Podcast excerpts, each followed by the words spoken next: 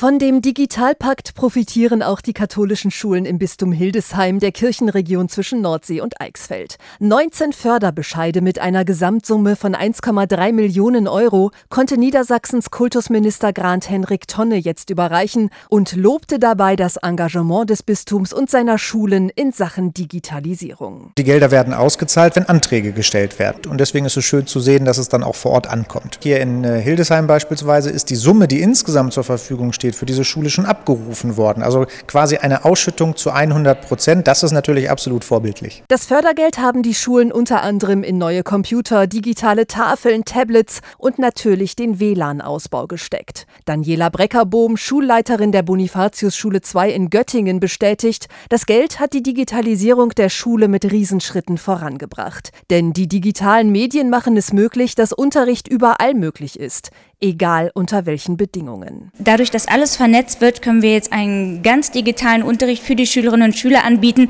egal unter welchen Bedingungen, ganz ortsungebunden, egal wo die Schülerinnen und Schüler oder die Kolleginnen und Kollegen sind. Auch Jörg-Dieter Wächter, Leiter der Schulabteilung im Bistum Hildesheim, ist dankbar für die finanzielle Hilfe, denn damit seien die katholischen Schulen weiterhin in der Lage, ein umfassendes Bildungsangebot zu garantieren. Und das heißt sowohl äh, digitale, mediengestützte Bildung als auch kreative Bildung, fachliche Bildung, was einfach zum Bildungsprozess insgesamt gehört.